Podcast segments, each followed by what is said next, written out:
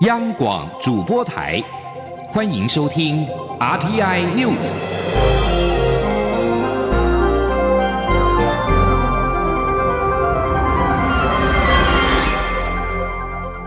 听众朋友您好，欢迎收听这节央广主播台提供给您的 RTI News，我是张顺祥。首先把新闻焦点关注到是减少对中国的依赖。日本传出将纳入台湾等国家加入 CPTPP，也就是跨太平洋伙伴全面进步协定。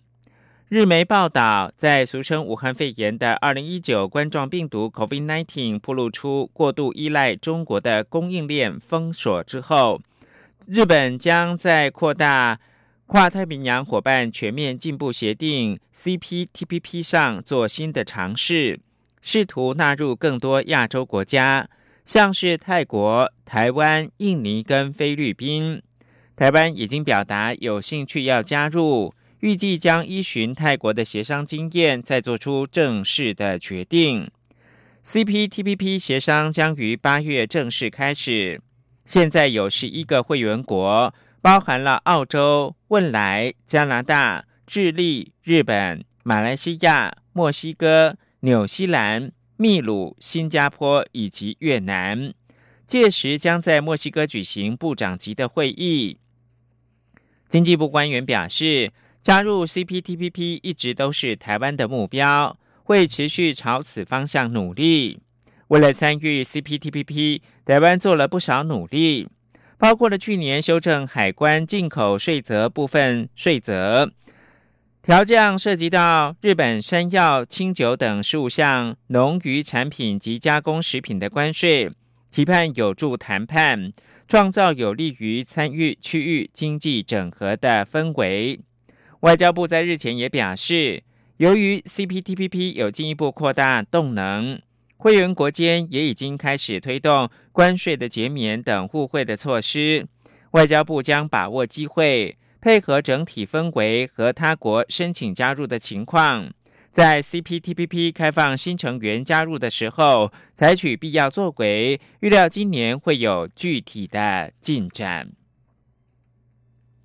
焦点回到台湾的武汉肺炎的相关疫情，中央流行疫情指挥中心修改规范，即日起，COVID-19 通报轻症疑似的个案。如果符合条件，可以在首次裁剪阴性之后返家检疫隔离，无需住院进行第二次裁剪。指挥中心表示，主要是全球都被列为第三级旅游警示国家，入境的全得居家检疫十四天，二次裁剪已经没有必要。请央广记者谢嘉欣的采访报道。中央流行疫情指挥中心通报一切，调整武汉肺炎通报个案的处理流程。轻症疑似个案若无肺炎，医师评估不需住院。经通报后，只要到医院做一次裁剪，确认阴性后，便可返家做居家检疫或隔离，不需住院。间隔二十四小时后二次裁剪。同时，因国内流感疫情逐渐趋缓，通报个案也不必再做流感快筛。指挥中心二十一号下午说明，过去实施二次裁剪，不但要住院，并间隔二十四小时做第二次裁剪，连两次阴性才能出院，过程需花两到三天。如今已将全球提升为旅游疫情警示三级，入境者通通要做居家检疫十四天。若照样两次裁剪，等于所有居家检疫对象，只要有轻微的发烧、呼吸道症状，都要住院。基于已经全面居家检疫，住院二次裁剪已无必要。指挥官陈时中说：“原来是因为本来的时候他就没有居家检疫，所以你检完之后放回去，好，那可能在在社区里面的一个接触相对的多，好，所以我们希望他在住院，然后等二十四小时再二采。那现在因为全面是做居家检疫了，所以就第二关这就没有必要。”好，那这样可能会让这情况更清楚。指挥中心也强调，让轻症疑似个案一采阴性后返家，需满足以下前提，包括症状轻微、个案同意且可配合居家检疫隔离，同时生活起居有人照料，与个案同住者必须要有足够的隔离居住空间，且家中没有老年人、心肺疾病患者等感染武汉肺炎并发重症的高危险群。中央广播电台记者谢嘉欣采访报道。而台湾在二十一号新增十八个 COVID-19 的确诊病例，全为境外移入，出国的原因多是就学或者是旅游。统计台湾目前有一百五十三人确诊，其中本土病例三十三例，仅占二成一，其余的一百二十例是境外移入。记者陈国维报道。台湾二十一号新增十八个武汉肺炎确诊案例，列为第一百三十六到一百五十三案。发病前分别有土耳其、美国、法国、英国、埃及、捷克、南非或印尼等国外活动史。中央流行疫情指挥中心指挥官卫福部长陈时中表示，这十二名女性及六名男性，年龄介于二十多岁到七十多岁。除了三位是五十几岁，一位七十岁。其他都介于在二十岁到四十岁之间，这里面大概是就学的有七名，工作的三名，去探亲访友的有三名，旅游的是五名，十八名里面哈，我们在机场直接就裁剪的有六位，那居家检疫的有三位，好，那两位是居家隔离。指挥中心指出，被列为第一百四十案的埃及旅游团团员，原本属接触者，在居家隔离期间于三月十八号发病，经裁剪确诊。这个旅游团目前有六名团员及一名接触者，共七人确诊。至于第一百四十三案和一百四十四案是一对夫妻，常住捷克，是第七十七案境外移入个案的亲人，曾在三月七号到十四号与亲人从捷克赴美国探亲。夫妻俩在三月十九号。号返国入境时，由机场裁剪送验后确诊。第一百四十八案是在一月二十四号到三月十五号赴美国就学，返国时与不相识的第八十五案搭乘同班机，被列为接触者。而第一百五十案是第一百三十三案的家人，一月十四号到三月十四号至英国就学，后来和家人一同返国，现在都确诊。指挥中心提到，第一百五十案是名二十多岁的男性，虽然列为第一百三十三案的。接触者，但返台后活动史单纯，研判在英国感染的可能性较高，所以也列为境外移入。其余十三例都是境外移入的独立个案。指挥中心统计，全国目前累计两万两千七百四十三个通报案例，其中一百五十三例确诊，包含一百二十例境外移入及三十三例本土病例。确诊个案中有两人死亡，二十八人解除隔离，其余个案病况稳定。大概一个礼拜以来，我们八十五个案例。面有六个是本土的，在前一个礼拜五个案例里面有一个是本土的。那今天再跟大家报告十八个案例里面，我们零个是本土的。换句话说，我们有半个月里面，哈，只有七个是本土的案例，其中有四位我们清楚是跟国外。或相关的一个非常清楚的来源。统计全球现有二十六万三千六百八十一个确诊病例，分布一百六十二个国家及地区。病例数以中国大陆八万一千零八例最多，其次为意大利的四万七千零二十一例，西班牙一万九千九百八十例，伊朗一万九千六百四十四例，美国一万八千五百六十三例。病例中有一万一千一百八十二人死亡，并以意大利的四千零三十二人。中国大陆三千两百五十五人较多。中央广播电台记者陈国伟台北采访报道。因应 COVID-19 境外移入个案数攀升，中央流行疫情指挥中心二十一号表示，将追溯三月八号到十八号间从美国及东亚国家入境之后曾经就医的三千人，以简讯通知即刻起居家检疫，并进行病毒的检验。另外，近日追溯从欧洲返国者已经有一万七百多人，其中有一百四十一名外籍人士主动的通报，现正居家检疫十四天。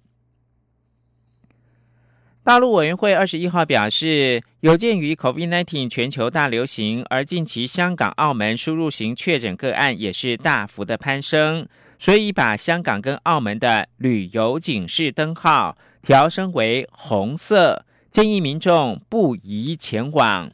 中央流行疫情指挥中心已经在二十一号开始对全球的旅游疫情发布了第三级的警告。基于国人从事境外旅游，因为疫情的严峻，因而感染风险升高，民众应该避免所有非必要的出国旅游。陆委会表示，基于国人从事境外旅游，因为疫情的严峻。因而感染风险升高，近期香港、澳门输入型的确诊个案也是大幅的攀升，将香港以及澳门的旅游警示灯号调升为红色，建议民众不宜前往。此外，指挥中心二十一号开始开放了机场免税商店代售口罩给入境的旅客，每份新台币五十元或者是美金两元，每个人限购一份，也就是成人型的三片或者是儿童型的五片，也开放给转机的旅客来购买。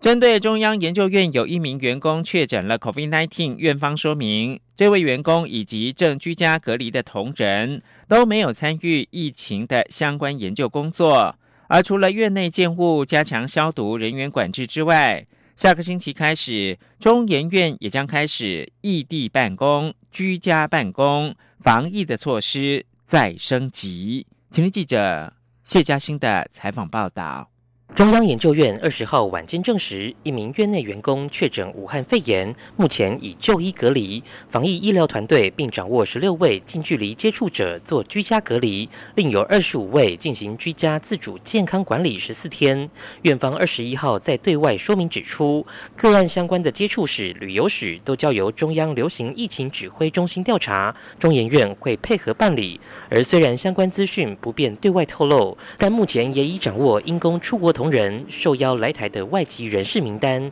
将做主动关怀。中研院强调，不论是染疫个案或是其他接触者，都不涉及防疫研发工作。中研院总务处处长张刚维说：“那目前我们知道，这位呃确诊的同仁并没有参与本院对外的工作，也没有参与防疫的研究工作。相关的居家隔离的人员跟确诊的同仁都没有参与本院近期防疫的。”研究工作，中研院表示，春节就已展开防疫工作。院区除了开放空间难以管制外，各栋建筑都做严格的门禁管制，出入需出示识别证、登记健康记录表。未来也将加强管理，访客需做登记。院方并呼吁同仁在密闭空间戴口罩。中研院指出，本周已开始异地办公或居家办公。另外，百人以上会议室下周起也停止外界活动，会以专案处理，且不举行大型会议及活动。院方相关会议都改以视讯进行。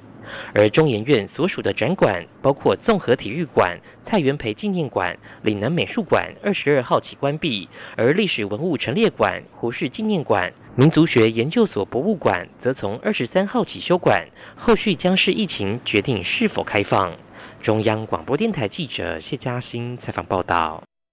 大家好，我是苏家斌医师。接触过确诊个案的民众会进行居家隔离，所有从国外入境者都需要居家检疫，都必须遵守以下原则：一、不可外出，也不能搭乘大众交通工具；二、每天记录体温和身体状况；三、避免与他人近距离互动；四、隔离检疫者和家人都要勤洗手，若有公共设备，需每日以漂白水消毒三次。再次呼吁大家，千万不要跑跑照，一旦乱跑，最高还会被罚款一百万元哦。有政府，请安心。资讯由机关署提供。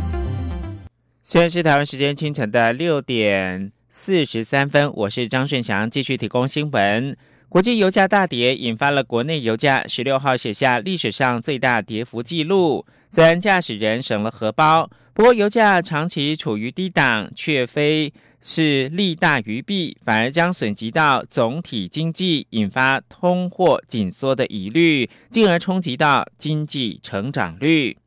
有学者就建议，应该比照电价平稳基金的制度，在国际油价大跌的时候，减少国内油价跌幅，将差额存入到平稳基金，一旦将来大涨的时候，吸收差价，稳定物价。记者谢嘉欣专题报道。国内油价十六号创史上最大跌幅，汽柴油每公升各调降新台币三点八元及四元，使得汽油创二零一六年三月以来的新低价。柴油则是每公升价格仅剩一字头，而中油油价公式与国际油价息息相关。此次油价大跌，就是因为国际原油在供给需求面上都有不确定性，使得国际油价崩盘，一度大跌三成。在供给面上，石油输出国家组织与伙伴国 OPEC Plus 的减产协议破局，引发沙乌地阿拉伯祭出减价增产两大杀手锏，造成国际油价大降，为的就是要以价格战来促使俄罗斯重回谈判桌协商减产事宜。俄罗斯、沙地阿拉伯产油结构都属于规模经济，但沙国生产成本远低于其他国家，可透过增产来抵消损失。而俄罗斯产量则趋于饱和，外界都认为俄国难以在这场价格战中获得上风，短期内就会恢复减产协商。至于需求面，则是因为武汉肺炎 （COVID-19） 疫情肆虐全球，一发不可收拾，冲击全球经济，各经济产业活动停摆，对能源需求大降，同样压垮国际油价。就中油内部评估，供给需求面的不确定性将会持续一段时间，短期内国际及国内油价都将维持低档震荡。中油副总经理方正仁说：“疫情的部分还看不出来说有控制。”的情形嘛，哈，那它就会影响到经济上的行为、能源的消耗嘛，所以短期上看起来显示出来还是悲观的情形较多了。上周的那种跳水式的降幅已经很大了了，所以目前看起来短期上来看不会像上周那样降。不过，国内油价大降，五十公升油箱加满可省下近两个便当钱，驾驶人笑开怀。但看在学者眼里，可是埋藏隐忧：一来可能造成用油量、排碳量增加，不利减碳；二来就产业面来看，低油价虽有助于特定产业的成本控管，但石化、塑胶相关业者订单报价则可能因此遭客户要求砍价。例如，国营事业中油就可能受到庞大冲击，造成亏损，不利国家财政，等同是全民承担。而就总体经济来看，油价长期处于低档，还可能引发通货紧缩的疑虑。若变成全球性现象，那势必会在出口面影响到台湾，将对 GDP 表现造成冲击，效果类似二零零八、二零零九年的金融海啸。台经院景气预测中心副主任邱达生说：“比如说，因为需求的一个减缓，导致我们很多的产品的价格是下滑。那么消费者呢，好，他就会延后他的采购；生产者呢，相关的机械设备或者是原物料进口呢，延后这些相关的动作。为什么他会延后？因为他只要一开工就是亏损。”那这个就是通货紧缩的可怕。国内油价长期处于低档，负面效果可能多于正面。学者就建议，应比照电价模式设立油价平稳基金。当国际油价大跌时，国内油价调降幅度少一点，并将差额存入平稳基金，一来可减少中油亏损，二来是在油价因大涨时，可用这笔基金来吸收部分涨幅，进而稳定物价。中央大学管理讲座教授梁启元说：“这个。”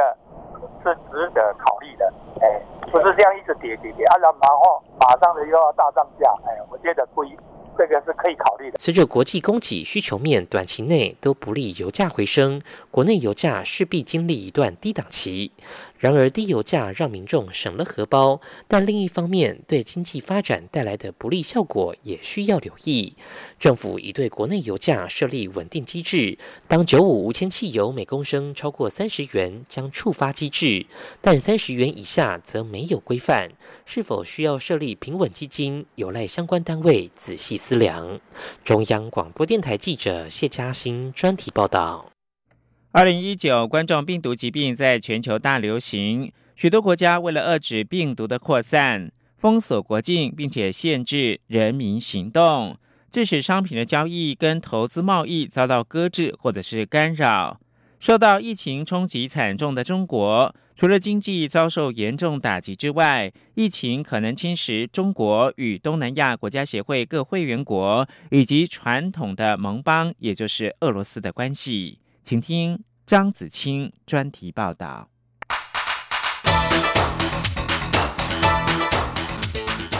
专题报道。二零一九冠状病毒疾病引发的疫情，至今已蔓延全球一百五十多国。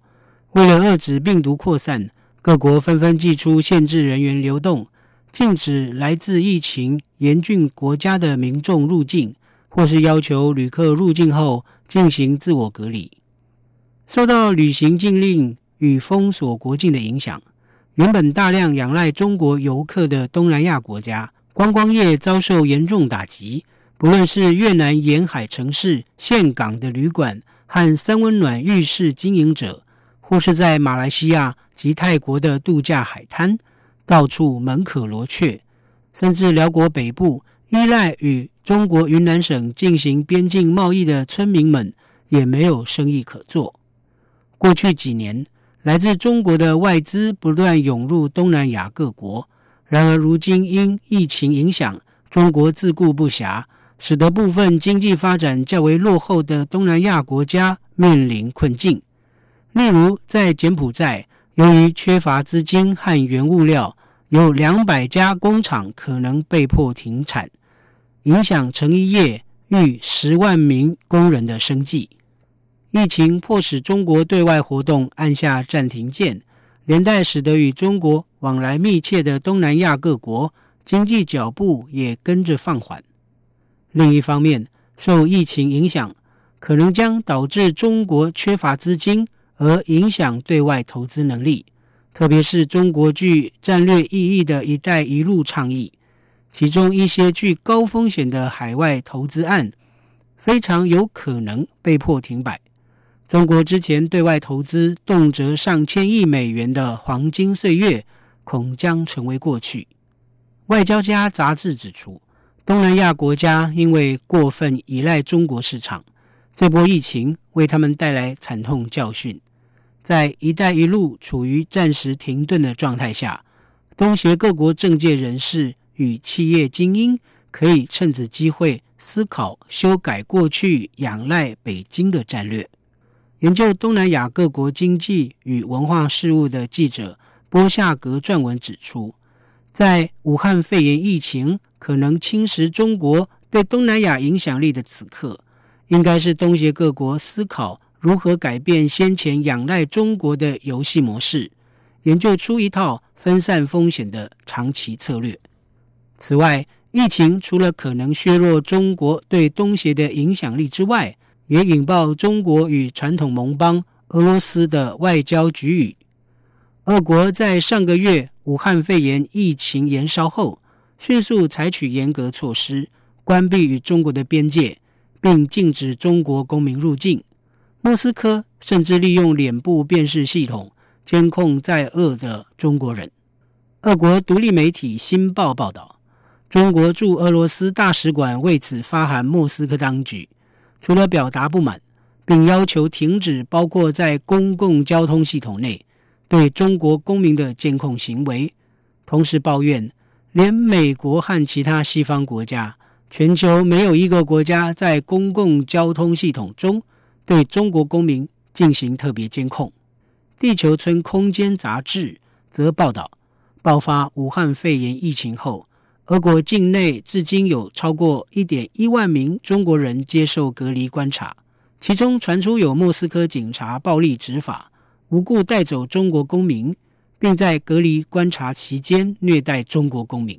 对此，俄国一些亲西方媒体将这场外交争议形容为中俄关系倒退，指两国伙伴关系将因此产生裂痕。不过，香港教育大学社会科学系研究助理王家豪认为，目前俄中关系虽然因为武汉肺炎疫情暂时中断或出现争执，仍未改变莫斯科与北京的友好架构。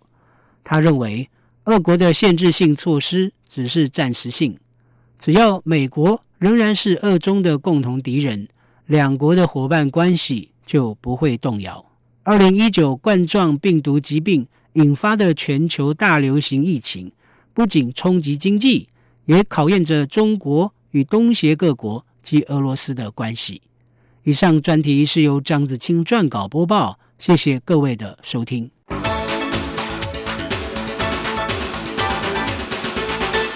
二零一九冠状病毒疾病疫情升温，印度在二十一号打破了单日最高通报病例记录。二十四小时内新增九十八起检验阳性的病例，印度南部的坦米尔纳都省宣布关闭省界，成为印度首个封省的省份。印度的确诊病例达到二百八十三例，其中四个人死亡，二十二个人痊愈。全印度今天，也就是二十二号的上午七点到晚间九点，实施的是禁足令，所有人不得离开住家、上街和到处的游走。另外，在越南，二十二号开始禁止所有的外籍人士入境，除非情况特殊，也是禁止一切的国际航班的降落。越南卫生部说，到二十一号晚间为止，境内的武汉肺炎病例增加到九十四起，没有死亡病例。另外，新加坡有八十九名工作准证持有人违反了防疫措施有关条例规定，遭到撤销工作准证，未来没有办法再回到新加坡来工作。新加坡二十一号新增了四十七起的武汉肺炎病例，确诊累积达四百三十二例，其中有一百四十人康复出院。新加坡也首度出现两名确诊死亡的病例。而北韩的国营中央通讯社在二十二号报道，美国总统川普已经致函北韩领导人金正恩，表达携手合作、共同对抗 COVID-19 的疫情意愿。焦点关注到欧洲的英国，伦敦市长沙迪克汗二十一号宣布，现正将当地上千名的街友送往饭店自主隔离，使他们获得避免感染疫情的重要保护。伦敦市长办公室去年的数据显示，伦敦夜间大概有一千一百人露宿街头，而英国到目前为止一共有一百七十七人死于 COVID-19。伦敦市长办公室发表声明说，有两家饭店在未来十二周将提供三百个房间供街友来隔离。另外，伦敦帝国学院的传染病专家弗格森在推特宣布自己感染了 COVID-19。弗格森十七号曾前往唐宁街参加记者会，接触者包括了首相强生在内等高层的官员。另外，在美国，副总统彭斯的办公室一名成员二十号确诊感染 COVID-19。彭斯表示，他跟妻子将在二十一号稍晚接受病毒的检测。至于确诊的办公室成员，彭斯表示，对方稍早曾经出现轻微的感冒症状。从十六号开始就没有到白宫来上班，现在情况良好。他跟川普都没有跟这名成员有任何的接触。而美国食品及药物管理署已经批准手中快速检测的检验，大概四十五分钟就可以得知结果。而目前检测的制度，采样必须是送到集中式的实验室来检验，结果可能得花上好几天才会出炉。另外，用来治疗疟疾的羟氯喹宁，在二零一九冠状病毒疾病是否有效？美国总统川普在一场记者会跟公卫专家福奇各说各话。福奇不认同川普认为疟疾药可以治疗武汉肺炎的乐观言论，当场说是没有疗效。接着把焦点关注到是意大利二十一号通报了七百九十三起感染之后不治的病例。再创单日新高纪录，累计死亡达到四千八百二十五人，占全球疫情死亡总数的百分之三十八点三。